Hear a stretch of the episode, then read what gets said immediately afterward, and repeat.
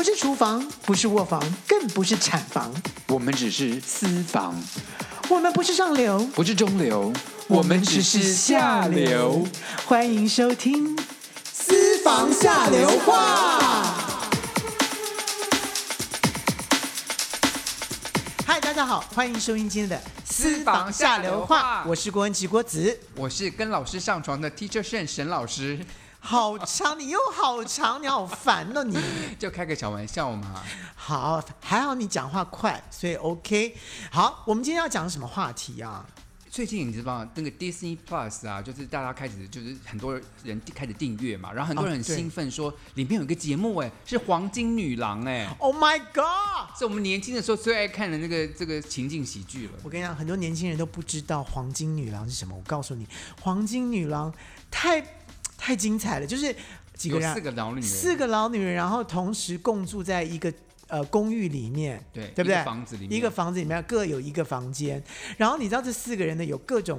就是不同的那个个性，个性，有的就是很开放，有的是很保守，有的是很失智。对，所以弄在一起之后就很多笑料。我觉得那个编剧太精彩了，而且这是在美国第一个用年纪大的人当主角的一个情境喜剧，所以那个节目探讨了非常多老人的问题，而且当时在台湾播出的时候还有中文的配音，而且当时中文配音员都有符合角色的那个要求，那个个性的样子，对，就配的非常的好，所以造成。这个戏在台湾的时候也是收视率非常的高，我觉得应该是全世界都收视率很高吧。对，因为他这个编剧写的也真的很精彩，因为每个人的角色人设都设定的非常非常的清楚，而且那四个演员都是在在国外非常著名的老演员，所以他们四个人都分别都得了艾美奖。我告诉你，因为这个戏又重新来过之后，就真的想到了我们也是黄金女郎了。我们只是黄金年代，我们还没有女郎吗？你要去女郎吗？我的，意思是说，我们也到了黄金女郎 的这个年纪啦。OK，好，对，我们也到也到了要即将迈迈向那个养老的阶段了啦。所以今天我们要跟大家谈谈关于养老这件事情。哎，我觉得这个很重要。所以我觉得，尤其是你知道以前呢、啊，大家在养老这件事情上面来讲，都是说，哎。你一定要生个小孩，嗯，然后生个女儿，生个女儿还不好，最好生儿子。对，为什么要生儿子呢？因为有一个很重要的事情叫做养儿防老，防什么老啊？就是要，就是说。你老的时候，你没能力的时候，至少有儿子可以养你。儿子或女儿啦，就是可是儿子女儿不行啦，女儿女儿就已经嫁出去啦。真的是非常古老的观念。这这个这个观念真的是很糟糕，嗯、尤其到了现在之后啊，真的已经很不符合现在的状态了。你知道，以我现在目前的感觉，因为我现在也在呃照顾我爸爸妈妈了，嗯、所以以现在目前来讲的时候呢，你就会觉得说，哎。我现在好像，如果说我真的是上班族的话，我现在正要冲我的事业的时候，我要养我的爸爸妈妈了。所以在这个过程当中，变得是很辛苦。我相信我讲出来之后，很多人都会有以后啦。如果你是年轻人，你你现在可能没有感觉，可是到了年年老的时候，你就会发现你有这个问题了，因为你还要养你自己的太太、小孩，然后接着你还要养你的爸爸妈妈。就是有上有下，是我觉得当然是，如果这个老先生他的身体是好的话，事实上这是好事，因为像你出去上班，妈妈在家可以做一些家事，还可以帮你带小孩，这不是很棒的一个，就是一个你整个家庭的结构就很完整嘛。可当然爸爸妈妈生病的话，那是另外一个故事了。对你说的那个很完整的，大概就几年了，嗯、完了之后，等小孩长大不需要妈妈的时候，嗯，好，那个时候你就会觉得啊。换成妈妈变得很老，她不能动了，等等等等之类的时候，而那个时候你又有事业，或者你那个时候事业做得很大，或者是说你那个时候必须要每天上班，好了，这个就问问题来了。嗯，所以现在目前来讲，很多人就开始，像我以我的经验来讲，我相信也很多人都是这样的经验，就是如果家里的兄弟姐妹很多的时候呢，如果爸爸妈妈变成是比较失能的时候。爸爸妈妈又不想去养老院，因为在台湾很多人都一听到养老院三个字的时候，就觉得说又脏又臭，就是被抛弃。不对，我觉得那老一辈的观念认为说去住养老院是很丢脸的，因为就是你一定是有不孝的孩子，你才会让你去住养老院之类的。对对，但很多老人很多老人家是是真的觉得说不要，我要在家里面，嗯、我不要，就是你如果对，如果你要把我。送去养老院，就是表示你你不要我了。对对，那他们一定要在家里。那很多的这个做子女的也会觉得说，呃，我如果把我的父母带到养老院去的话，那表示人家都会怎么看我？对，就会变成这样子。可是其实养老院其实是一个很健康的一个，我真的要要改变大家这个这个观念，因为你看，如果说你真的有一个好的养老院，然后呢，父母亲都可以去养老院的时候，你这就可以很专心的去拼你的事业，然后你的爸爸妈妈也在一个很好的养老院里面能够被受到照顾，这不是很好吗？是啊，对不对？而且现在其实蛮多年轻男女们现在开始就不喜欢有小孩。像这些人，像我自己，像我一定不会有小孩，嗯、所以我老了以后，我也想说要去住养老院。所以，我们今天就来谈谈看，说到底啊，年纪大的时候有哪一些不同的养老方式？其实现在，像我们刚刚讲的这《黄金女郎》这个剧，他们就是一几个老先生、老太太，他们合住在一起。哦，对，有一种所谓叫做呃同居共住的这种社区。这种现在台湾很多哎，就是我听到了，我很多朋友。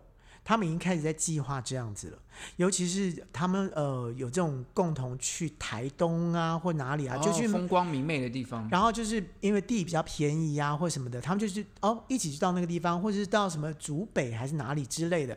他们就是几个好朋友，就是他们已经想说，我们以后就一起，一起养老，然后互相扶持，然后也可能会互共同请一个看护还是什么的来照顾他们。对对对对对，这样子就说呃一起来打扫啊或什么。我觉得这样就是。已经开始慢慢在做自己养老的这个计划，这种是蛮好，就是不需要养老院，然后呢，他们就是几个人一起，但这个有这个就有一个比较大的风险，什么风险？就是万一真的需要医疗体系来帮忙的一些人的时候，嗯、有的时候。老人可能没办法了。对，如果呃其中一个摔跤了，嗯、然后其实你身体也已经很很弱了，嗯、你都没有办法去照顾他的时候，我觉得这个状况应该是发生在大概六十七十多可能 OK，可是超过八十岁，也许就真的需要有多一点的医疗辅助的话，可能要需要一个特别的看护之类的了。嗯然后现在还有另外一种新的方法，就叫做青银共居，嗯、就是年轻人跟老先生、老太太一起在养老院生活。在这在国外吧？对，在荷兰有这样的一个例子，就是他们让大学生免费的住在养老院里面，嗯、他们可以有，就是他们不用担心他们的住宿费，可是他们每一个礼拜都要花一定的时间在负责陪老人看球赛啦、庆生啦，帮他们做一些服务啦，所以呢。老年人也可以感受到年轻人的活力，所以他老老呃养老院里面不会这种死气沉沉的感觉。我跟你讲，这外国人真的是很会想这一块。第一个，当然了，这个养老院一定是干干净净、漂漂亮亮的，就年轻学子才愿意进去住嘛，对不对？嗯、然后在共居的过程当中，其实这叫双赢，你知道吗？嗯、就是第一个，年轻人呢，他被派去说，你必须要去跟老人呃一周要讲讲一一两个小时的话。的那过程当中，其实他可以汲取一些人生人生经历，啊、你知道吗？就哦，或者是跟他讲说，我现在呃失恋很痛苦，干嘛？可能老老先生就可能会告诉你一些方法，或者哎，年轻人，其实我告诉你怎么怎么怎么之类的，你就会学到一些东西。那老人呢，在跟年轻人在接触的时候，知道知道说。哎，年轻人最近在流行什么东西？然后，哎，他们有些话语，我不会跟社会脱节，所以他们把这两个两个族群合在一起的时候，其实。是两个双赢的状态，啊、我觉得这是非常好的。我觉得台湾应该好好的学一学耶。我觉得台湾现在的养老事业可能还没有真正的起飞了，可是我觉得根据时代的改变，就是越来越多像需要住在养老院的这些老年人，他们慢慢就是像我说，现在有很多不婚族或者没有小孩的人，嗯、这个市场是会慢慢起来的。我们等一下会聊到更多。嗯，不过现在我想先听听看，就是郭先生你自己的爸爸妈妈目前在养老的状况是怎么样？我们的爸爸妈妈都八十多岁，我觉得啊，现在大家养老的状况。其实应该都一样，就是当你没有办法去照顾，或者说真的呃，像我的爸爸就是突然就是因为跌跤，然后骨折了，然后年纪又大了，嗯，那没办法，那我们就要请个外佣。像外请外佣这件事情是台湾最流行的。对，我爸爸妈妈家里也有外佣。很多人家里，他们不是外佣，他们叫做，其实他们有个特别的名词，看护。对，他们是看外籍看护。外籍看护叫外籍看护，对，对，对，对。对，然后这个外籍看护，我相信就是很多人的家里都有。然后呢，其实我个人觉得啦，这其实是一个不太正常的一种方式，因为我觉得养老院才是真的一个是比较正常的方式，因为它是有专业管理。当然，我觉得这些外籍看护其实都有先受过一些训练。当然，当然，因为我这我的前提就是说，现在非常多的老先生、老太太，他不愿意住在养老院，认为那是丢脸的。对，所以就一直看护这件事情才会在台湾发生。可是另外一个问题就发生了，什么问题？就是我爸爸妈妈非常排斥陌生人在家里。可是他在你家做都一次就至少要签两年的约，怎么会是陌生人？刚开始他会陌生，可是慢慢就熟了。No，我告诉你，我还比较幸运一点，因为呢，我在台中买的房子呢，给我爸妈买的房子呢，刚好是对门两户，所以呢，他们一刚开始的时候呢，外佣是住在另外一户，嗯，所以等于是说他们是分开住的。他们不是说住在同一个屋檐下，然后一个房间给他。嗯，因为大部分人都是呃在家里面，然后有一个房间是给给外用的，对，是给是给这个看护看护的。嗯，那我爸妈没有办法接受，我妈妈尤其不能接受，所以还好我们是这样的方式，所以我们的外籍看护是在另外一个。呃，家，然后这样听起来不错啊。对，所以只要他只要按就按一个铃，他就过来，嗯，是这样子的。但是就就碰到了一个很大的问题。什么问题？尤其最近。什么问题？因为我我爸爸比较年纪大了，他已经真的快九十了，嗯，所以基本上就是他两条腿都已经骨折断过了，嗯，他已经。突然之间，他的肌肌肉萎缩，他不太能动，不太能行走了。那就需要看护啊。对，然后看护在都在帮忙他，在在扶他。然后呢，接下来就是还要帮他洗澡。嗯，好了，这时候就会有一个问题出现了。太太的嫉妒心就出来了。嫉妒干嘛？他帮，要不然你妈就帮你爸洗澡，他就妈愿意吗？他又不行，他就是很懊恼，他自己又不能做这件事，因为他也老了。然后，但是他又看到年轻的看护在帮他的先生做这件事情的时候，就开始产生嫉妒心了。我相信这件事情呢，在很多人家庭，因为很多。家庭都会发生这种事，你自己小心一点。我们家是没有的原因，是因为我们家的看外籍看护都是我妈妈选的，所以她选了之后就是她安心的啊。嗯，所以像你们家看护是谁选的？我们家看护是也是大家选的啊，妈妈选，是妈妈选的吧？没有，就是有摊开来给他们选，有照片啊，有照片嘛，啊、然后有履历，啊、然后有他的个性什么之类的，他选的啊。但是问题就是选来了之后，我告诉你，就是大家的观念一定都会把它当做是一个。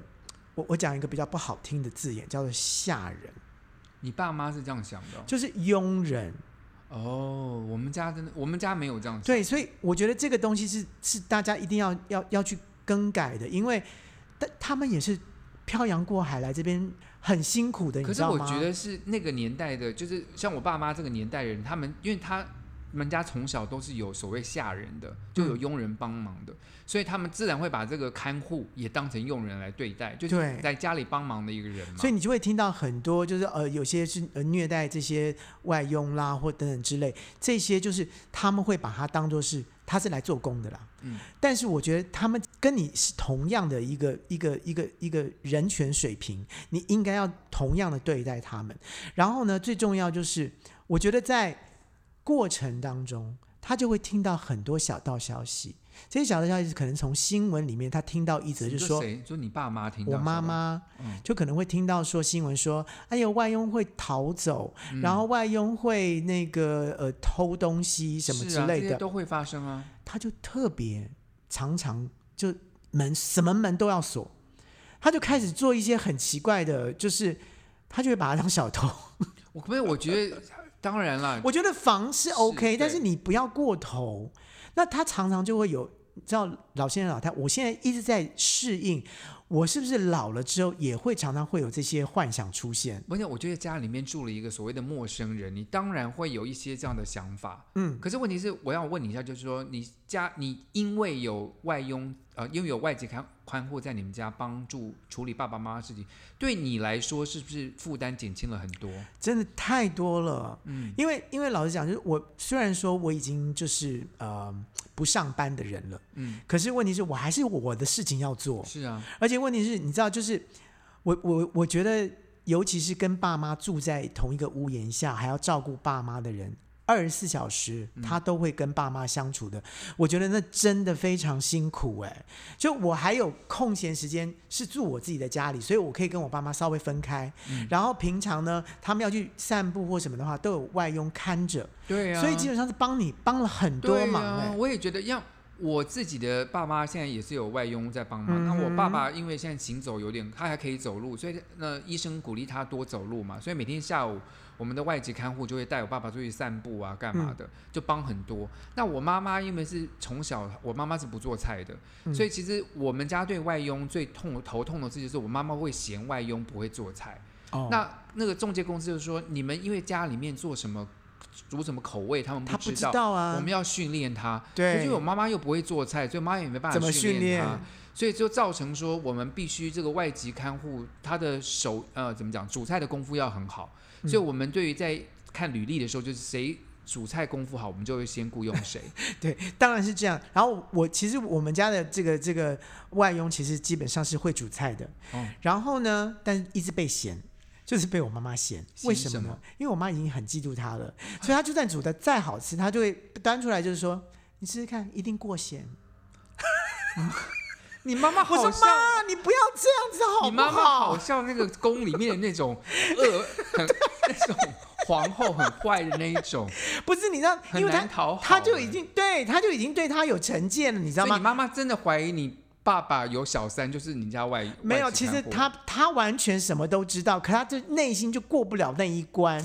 所以你知道，我觉得。养老院有多重要吗？所以是什么呃，我们现在推什么什么二点零什么东西的，我都觉得那那都还是只是一点点而已。我觉得最重要是，请各位企业们，你看到这个大饼吧，赶快做一些好的这个。养老院让我们这些人真的就觉得说，哎，去养老院其实是高尚的，是是应该我们从现在开始准备的。特别是像郭先生，他这么有钱，他大把的银子，就是希望等着他要去养老。你们我们盖一个很高级的养老院给他去住，他就很开心。虽然我没可能没办法跟他一起养老了，但是至少让他有一个很高级的这个五星级的养老院可以去住。好，我不反，我不否认。对啊，我就觉得说。很多人就等着我，我就是大把银子等着，就是来养老。我现在已经就是已经开始在做养老计划，所以我就开始做一些什么理财投资什么之类的。我觉得这只是讲到重点了，就是像刚刚我们前面讲到很多，就是像老人被人求，在兄兄弟姐妹中踢来踢去，嗯、就是没有钱。你要是有钱的话，像这些请看护干嘛，其实都蛮需要钱的。以前哦，我爸妈那个年代就真的没有。然后呢，因为我我我我我妈妈有四个呃四个兄弟，嗯。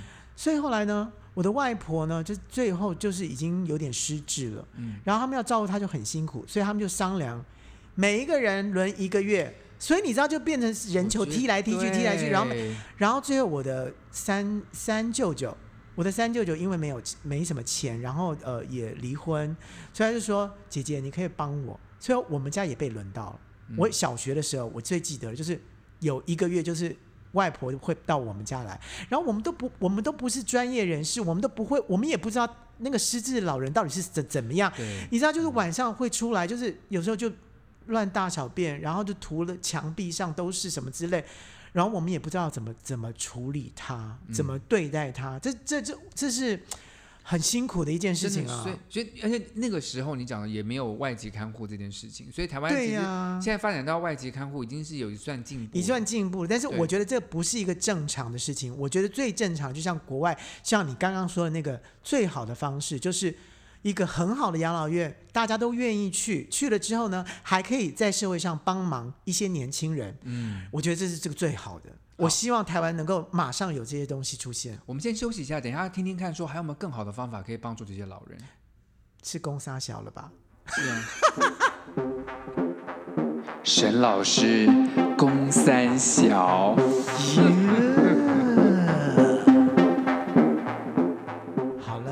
到了这个比较有趣的单元了。我每次都在很期待我们的沈老师有什么撒小要我们我们小。沈老师是很有学问的哦。我们今天可能要讲一些比较 真的比较限制级的事情了。就哪一集不限制啊？沈老师去西班牙玩的时候啊，在巴塞隆纳，我就去了一家店啊，叫做 Boysberry。然后呢，它最著名的就是 Boys Boysberry，就是男孩呃，熊不是 berry，berry berry 什么意思？像樱桃这种是 strawberry，它是 strawberry boy berry boys berry。哦，就是好好吃的男孩的的、呃、意思，意思是这个意思。然后呢，它这个地方特别就是里面很多小隔间，然后每个隔间呢都有洞，墙上都有洞，可能一个隔间你要你要前后左右可能就有三个洞。哦，我知道了，我觉得我那个有有些电影有拍一些，就是嗯。呃色情店，它其实就应该算色情店嘛，对不对？它有有的时候应该是在那种色情录影带的二楼或什么之类，就有这种店。早就没有录影带了，OK？它在前面是卖，它在前面是卖情趣用品的啦。那情趣用品啦，我说情趣用品啦，对啊，卖录影带，就色情录影带。没有，以前电影里面都是色情录影带，然后就那么就走到后面去，就有一些小间的啊。那这个地方其实蛮多间，那个里面大概有个二十五个房间。然后沈老师去那边玩的时候呢，其实我最惊讶的是，就是我在一个房间里面，就同时可能会有，你知道，会有洞里面都有塞塞东西进来嘛。那那 我个人呢、啊，我手指头吗？好了，大家自凭想象，OK。然后呢，沈老师觉得最最奇怪就是说，这些伸进来的东西都香喷喷，就是没有一，因为我觉得、就是、都是烤过的，是不是？不是，就是都是洗干净的。然后，因为我觉得说，因为你同一个人，对不对？你可能就因为你你我说你的房间可能有三个洞嘛，就是你要东南西北各有一个洞。然后呢，你可能就东东边伸一伸，西边伸一伸。那你你今天吃到的就可能是别人已经吃过的，就上面可能会有别人的口水。我本来是这样想，可是伸进来的没有没有一个是就是是有口水味的。我就觉得说，这他们是怎么弄的？为什么会这么的干净？后来他们有自己带毛巾带什么吗？我后来才发现秘密，嗯、就他们就他被他被一个人服务过，他们就到厕所去洗干净，所以就是厕所很精彩，大家都会在那边，因为因因为洞里面其实是比较暗的，所以厕所相对是亮的，所以你想看东西的话，去厕所可以看到大家排队在那边洗。沈老师怎么了？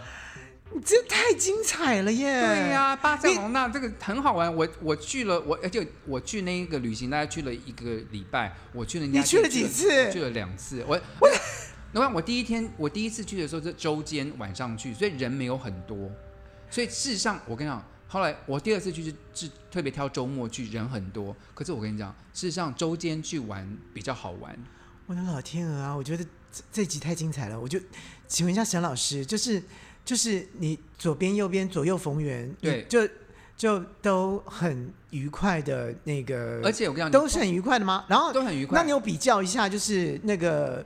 呃，那个 烤过的鸡鸡翅就有大有小，有弯有直，而且而且说那个那个洞其实蛮大，就说你可以洞蛮大的，啊，对，你可以从那个洞里面看到对方到底是长什么样子。哦，所以你还可以看得到对方长什么样子。对，对，而且对方通常会先看你嘛，因为他如果他他也不喜欢你，他干嘛把他把对对干嘛把鸡翅给你吃？对，所以就是，然后我也看到就是碰到真的非常优秀的菜。然后我们就可以两个一起到同一个房间里面去玩，所以这这这很好的。那请问一下沈老师，嗯、那大家的互动里面，你应该也有把你的鸡翅送给别人吃吧？其实我蛮怕的，说真的，因为我真的不知道对方就是他们第一个他的功夫好不好，或者是他会不会对我有不礼貌的行为，或者是我觉得我觉得很盲目的伸进去，我真我会觉得不安全感。我跟你讲，我没有办法想象。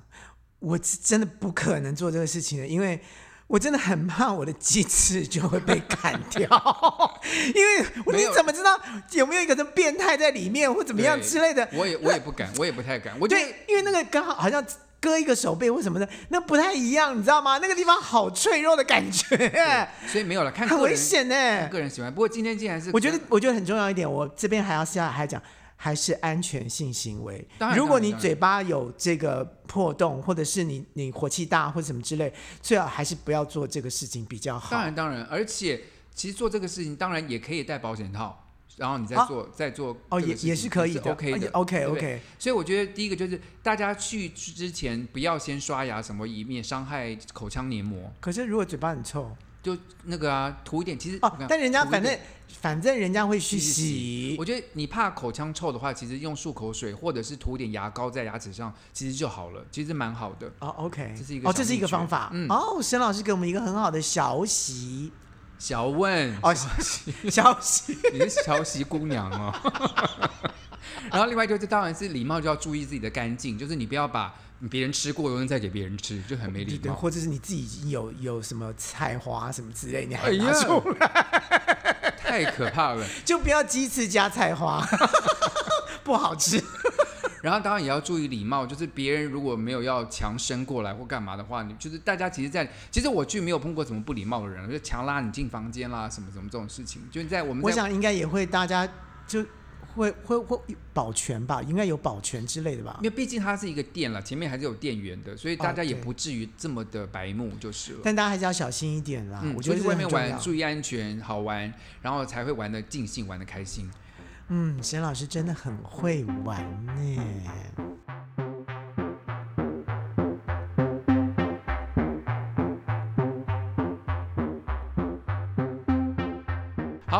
回来讲一下这个养老院的规划，好不好？嗯、我们刚刚讲说，我们希望就是我们老的时候能够住到比较好的养老院。对，像沈老师现在最盼望的就是就是彩虹养老院，因为沈老师是个 gay 嘛，哦、对不对？那如果有一个养老院，就是专门是 gay，至少是同志友善 gay friendly，对，就是我们可能可以找一些小鲜肉的看护啦，或者是定期有一些男团团体来表演啦。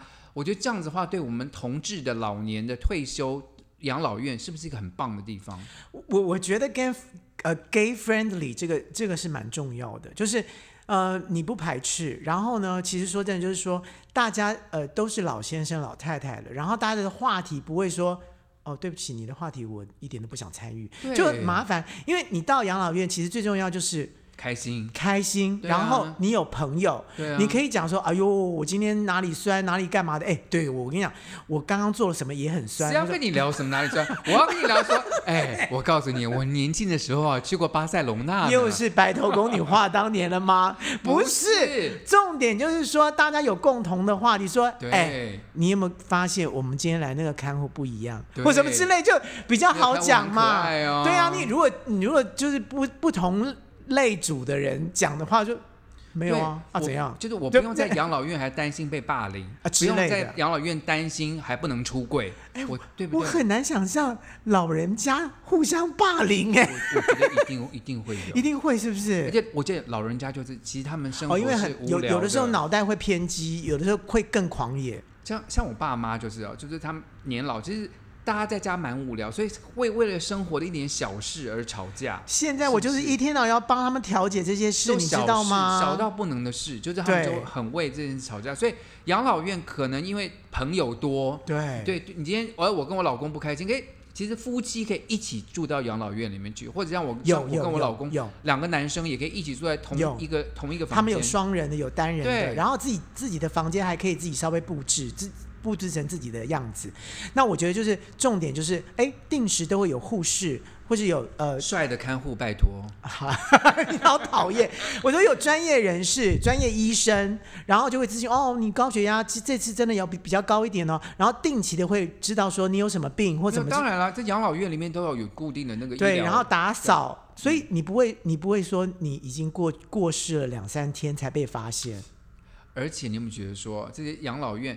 他在装潢上、设备上什么？我觉得当然，跟我们说，你今之前有好的金钱规划，你才能做到比较好的养老院。对，而且你知道，就在好的养老院里面，其实说真的，他们就会分很多类组。你有什么兴趣？他们有这个。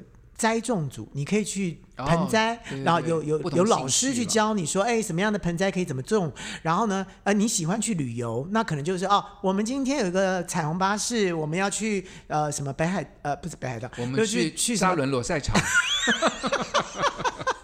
就是之类的，就是你可以，然后他们就会有班表，那你喜欢就去去报名填。那我觉得是不是就很像学校的生活？我觉得老老人就不会觉得说，哎，我真的就好像没用了。对，那老师在那个呃网上面有 Google 一下，听说在北京、上海、广州、大理。都有一还成都还有一些真的同志的养老院，可是真假的？对，他们上面有写一些新闻，可是下面都我我不知道是因为是因为在中国的关系，他们在下面都说以上纯属虚构，我不知道是他们为了要规避政府的眼光，还说真的有这样的场场场所，还是他们自己的理想？对，我不知道。可是问题是。现在已经大家在讨论有同志彩虹养老院这样的事情，我觉得是一个好现象，而且很多同志都没有小孩，所以他们进养老院，他们才是最大的主顾呢。而且同志都还蛮有钱的，诶。对不对？所以呢，我觉得盖一个五星级的养老院，沈老师希望现在还在这个工作阶段中，能够多存点钱，将来可以住到好一点养老院，然后每天心情好，跟同学一起聊天，而且可以聊一些色色的话题。你不见得色色话题是以前色色的话题。我告诉你啊，其实说真的，我真的有认识已经开始在规划养老院的人，嗯，的的建设公司，嗯，但是他们真的没想到这个。没想到同志 gay friendly 这件事情，我就跟他讲说，哎，你知道你们最大的客源应该是这个。他问说为什么？我一跟他们讲完之后，他说对耶，没错，他们就不会有所谓的什么呃父母什么兄弟姐妹要怎么，他们就是单独来，那他们就是他们就会比比较比较需要这样的地方。对啊，所以我真的是。我希望台湾可能有一个亚洲，我我现在不知道到底有多少个在亚洲多少个彩虹养老院的存在。我希望台湾做一个很棒的，然后沈沈老师老的时候就。我觉得不是一个，是很多个，哦、北中南东什么都要，通通有。对对，每个地方都要有一个，那小大都规格都 OK，但是我觉得重点就是说要干净清洁，然后有有正确的这个专业的看呃这个医护人员。能够随时的来照顾你，特别是长得可爱的，希望希望你们来印证一下。你很讨厌的，你真是。好了，我们今天这个这个题目就到这，下一个单元要来了。白头宫女话当年，香奈儿倩碧，我们来了。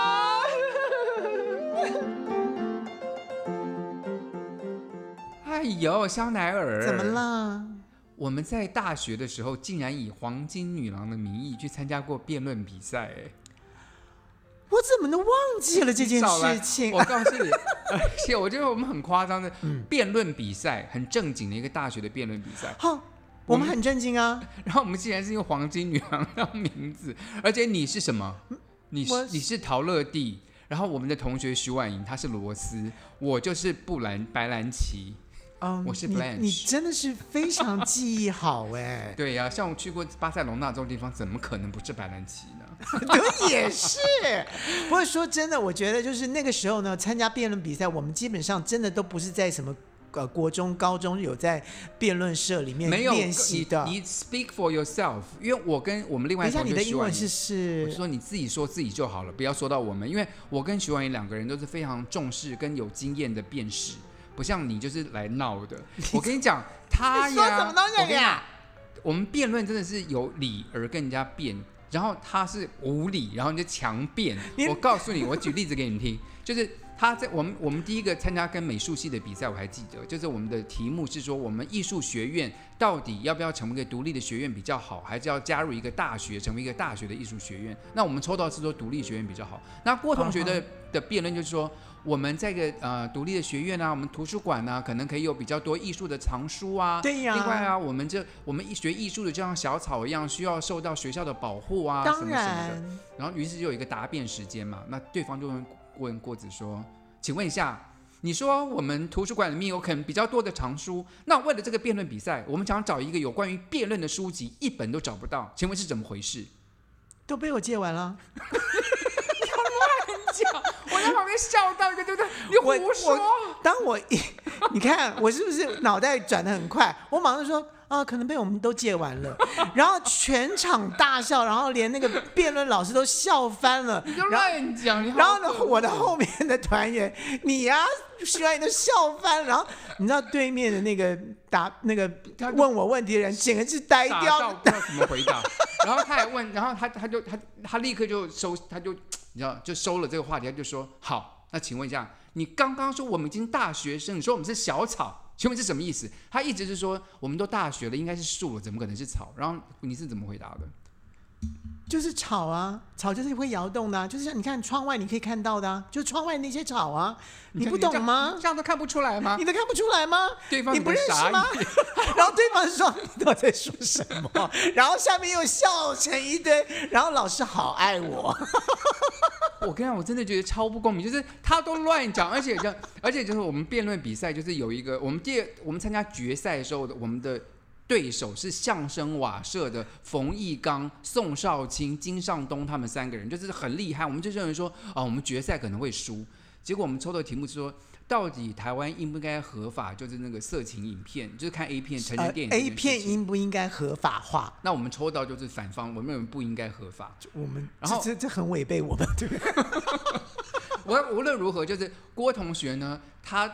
对于他准备的题目，他是非常有架势的，就他讲话的时候就是非常的尖锐。我很会演嘛，对啊，就是我一定要演演出一个那个，就就没辩论过，也要演出一个像像辩论的人啊。可是他的弱点就是他在答辩的时候，就他听对方讲，他没有办法要问对方任何的问题，所以他在他在就是他在听在这个答辩台上的时候，我跟那个徐婉莹同学，我们都要写小抄给他，就是说你可以问他什么问题，我们会立刻写小抄，然后他就他架势非常好，他就说对方辩友。请问一下，你刚刚说这个，然后他就拿出纸条，拿着刚拿纸条，对，你刚刚说这个，呃呃呃，这个我看不懂，自带聊，自带聊骚，他看不懂，他立刻就弱掉，可他还是面不改色。继续在问问题，我跟就刚刚拿第二张，第二张，嗯，这还看不懂，对吗？然后他回头，然后回头说：“这写的是什么东西啊？”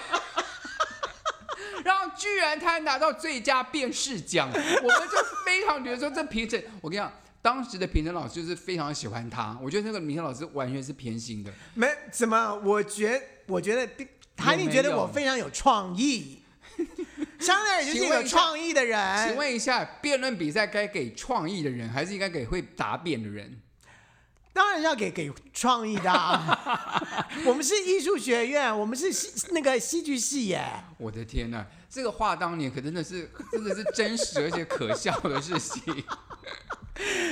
好了，今天节目就到这边了。希望各位喜欢今天的节目，啊、大家可以到那个脸书或者 IG 上面寻找我们的节目，我们也会。上传到那个 YouTube，所以如果你有任何的意见，欢迎你们回答给我们。如果我们能跟你们在上面做好朋友，能聊天的平台也是很好的。嗯、是，而且我们会把我们刚才呃讲的一些这个养老的计划，或者养老的地方的这些连接也会放在上面，所以大家可以去看一看，呃，未来的愿景是什么。好，希望下个礼拜再看到你们哦。OK，拜拜。拜拜。